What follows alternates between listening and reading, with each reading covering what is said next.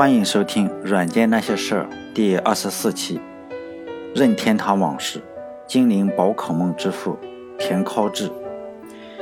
我喜欢读武侠小说，记忆中最伤感的画面在金庸的《白马啸西风》里面，最后结尾的时候，金大侠这样写道：“白马带着他一步步的回到中原，白马已经老了，只能慢慢的走，但终是回到中原的。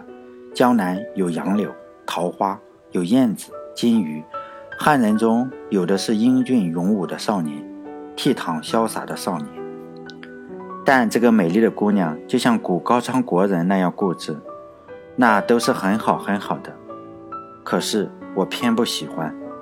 是啊，这个世界上有很多人、很多东西，那都是很好很好的，可是我偏偏都不喜欢。在游戏界，我知道精灵宝可梦是很好很好的游戏。可惜我偏偏不喜欢。虽然现在我特别希望，我很喜欢这个游戏。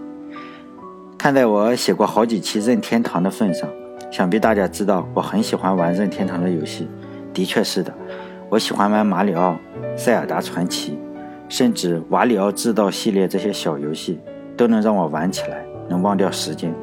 但是我总是对精灵宝可梦和任天狗这个系列的游戏一点都不感冒。所以，即使现在精灵宝可梦如此的火热，我还是没有写一篇关于它的文章。还是金大侠那句话，那都是很好很好的，可是我偏不喜欢。作为一个游戏迷，好几个朋友问我精灵宝可梦是什么，我就告诉他，这个游戏最近改名字了，就是以前的口袋妖怪。对方或者恍然大悟，或者若有所思。这个游戏到底好在哪里呢？我也曾陷入过深深的不解。我痴迷于玩马里奥的游戏，乐趣又是什么呢？我现在已经三十五岁了，有时候我会尝试让儿子玩一玩马里奥，可是他偏偏不喜欢。他喜欢玩的游戏是《我的世界》和《废品设计师》。直到有一天，我才恍然大悟，其实我们所有人玩的是游戏，享受的却是友谊，怀念的是童年。在我玩马里奥的时候，我脑子里回想的都是我的童年。从哪个水管钻出来找到一颗五星？从哪个砖块能够顶出一条生命？这难道有意思吗？如果只是自己玩的话，本身是没有什么意思的。一个意大利的大胡子大叔在那里跳来跳去的，能有多大的意思呢？但是，这可以把我找到的那些隐藏的技巧分享给我的小伙伴们，这个游戏就开始变得有意义了。我儿子玩的是我的世界，他可以和他的小伙伴们分享他建造的城市，因此游戏才有了意义。我想，我玩马里奥，我儿子玩的我的世界，其他人玩的精灵宝可梦，都应该是相同的体验吧。好的游戏只是一个媒介，这些游戏让我们可以互相陪伴，互相喜欢，能够交流彼此的感情。严格来说，精灵宝可梦和马里奥、塞尔达有所不同。马里奥和塞尔达是任天堂独家的游戏，一直以来，这两个游戏只会出现在任天堂的机器上。精灵宝可梦则是三家公司共同拥有的游戏品牌，因此，精灵宝可梦更可能走出一条与众不同的路。我们也看到了，精灵宝可梦登陆了手机，成为所有手机游戏中最成功的之一。那马里奥会登陆手机吗？目前我觉得有点悬，毕竟。马里奥是任天堂独家的游戏，前文已经说过，精灵宝可梦的版权属于三家公司，但是还是会有很多人认为这个也像马里奥一样是属于任天堂的，其实是不是的。精灵宝可梦更多的贡献来源于一家叫做 Game Freak 的公司，这家公司的一员大将名字叫天靠智的游戏制作人，对这款游戏的贡献远远大于任天堂公司。但是这个世界总是特别的搞笑。精灵宝可梦上市以后，任天堂的股价飞涨，搞得任天堂都有点不好意思了。前几天，任天堂公司出来澄清说，这个精灵宝可梦只是任天堂只持有一少部分的收益。投资者一看，我去，这才搞清楚状况，原来精灵宝可梦不是任天堂做的，又开始抛售任天堂的股票，结果让任天堂的股票在一天之内跌了百分之十八。再来说这个田尻智，他小时候喜欢去森林里抓虫子，因为家住在郊区，就是好山好水好无聊的地方，就去收集各种各样的小动物、小昆虫，是远近闻名的虫子博士。和他一起玩的小伙伴估计爱好也差不多，互相交换着稀缺的昆虫。而且这个田尻智的非常有商业头脑，从小就开始印刷杂志。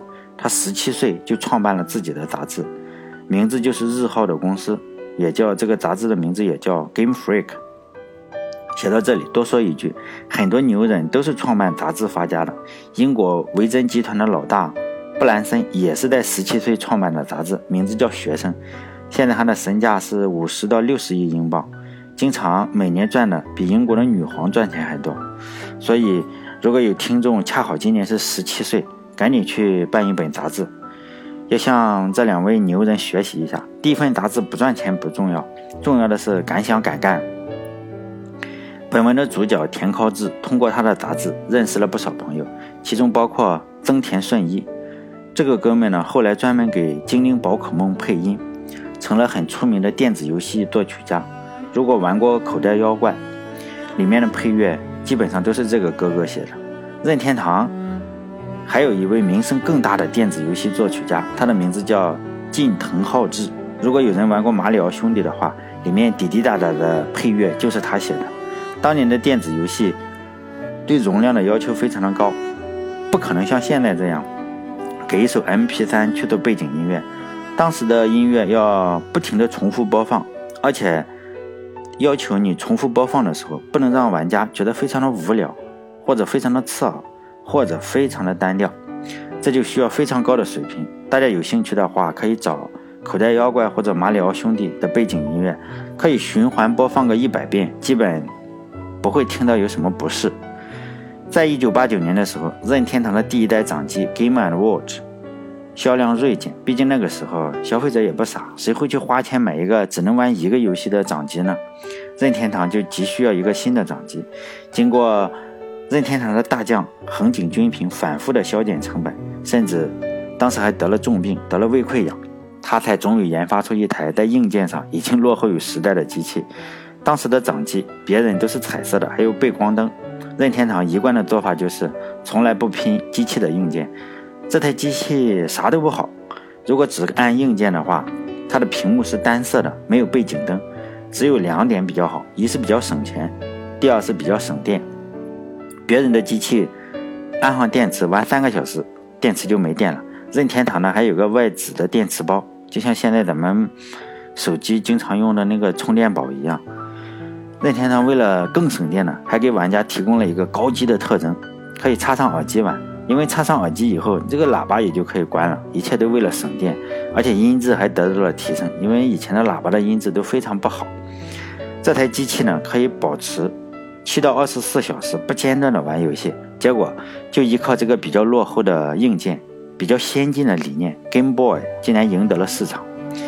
Game Boy 当时还提供了一个特别好的特征。就是两台机器呢，你只要插上连线就可以传输数据。任天堂后来就建立了自己的王者地位，建立王者地位开始干什么？当然是开始赚钱了。虽然我非常喜欢任天堂这家公司的游戏，但是任天堂当年当老大的时候，对游戏厂商那可是一个心狠手辣。只说一点，当时所有的游戏卡带都需要任天堂去制作，制作之前呢，先要付款。比如说，有的游戏厂商，你想让游戏在圣诞节上市，想制作十万套游戏卡带，在圣诞节的时候卖，这时候任天堂就说：“哎，不好意思啊，工厂太忙了，十万套哎，十万套卡带是造不出来了，要不先给你一千套怎么样？”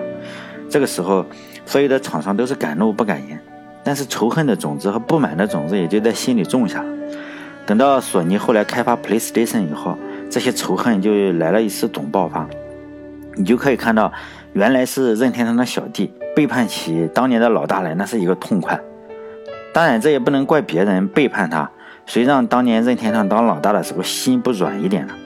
当然，任天堂也心知肚明，人心散了，这个队伍就不好带了。为了拉拢游戏厂商，公司就有一个团队是出钱给第三方，类似于今天这种创新工厂这创业大赛，就是你出创意，你出创意，我出钱，赚了钱呢就一起分。这个时候呢。口袋妖怪的创意人田尻智就去参加任天堂的这个选举，类似于创业选举那种。创业选拔。当初呢，田尻智的口袋妖怪就落选了，他这个创意落选了。但是在马里奥之父宫本茂的支持下，哎，最终还是入选了。所以说，这个口袋妖怪还是要感谢一下宫本茂。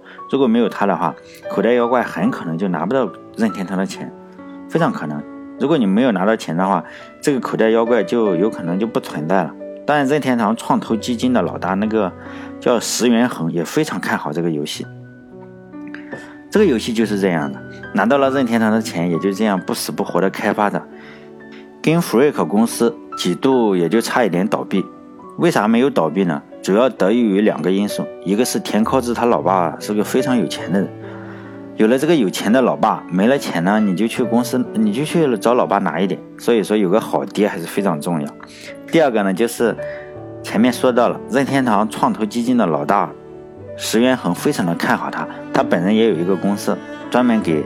Game Freak 输血，这个时候大家也看出来了，就上文所说的，这有三家公司同时拥有口袋妖怪，一个是任天堂，因为他出钱了嘛，作为创意大赛的获胜者，任天堂投了一部分钱；另一个呢，就是田尻智自己的公司 Game Freak，是专门用来做游戏的，他从几家地方拿钱；还有一家呢，就是石原恒的公司 Creators，这三家公司呢。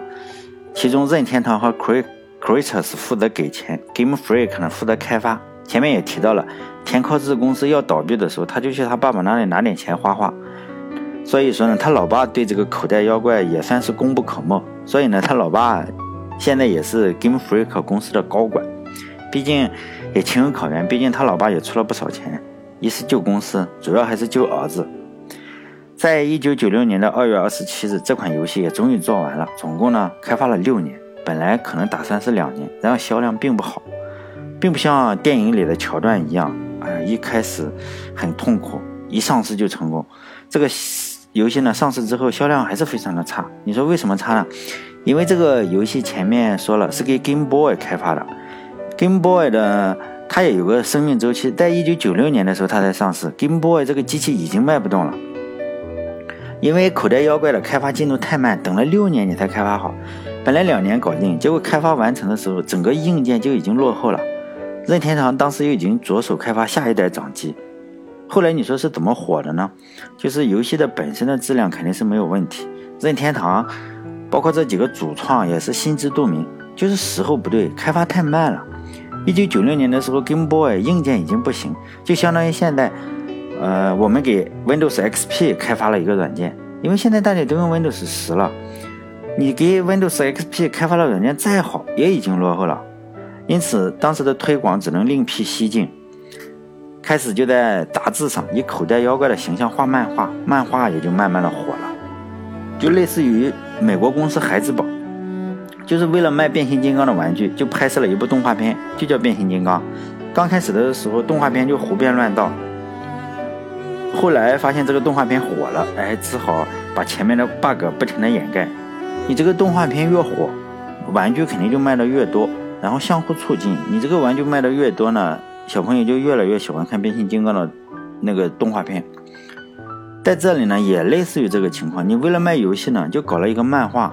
你这个漫画越火，游戏肯定是卖的越多。你游戏越多呢，你这个漫画肯定又越火，也是相互促进。所以有的时候啊，你光有好的产品也不行，这个营销也非常的重要。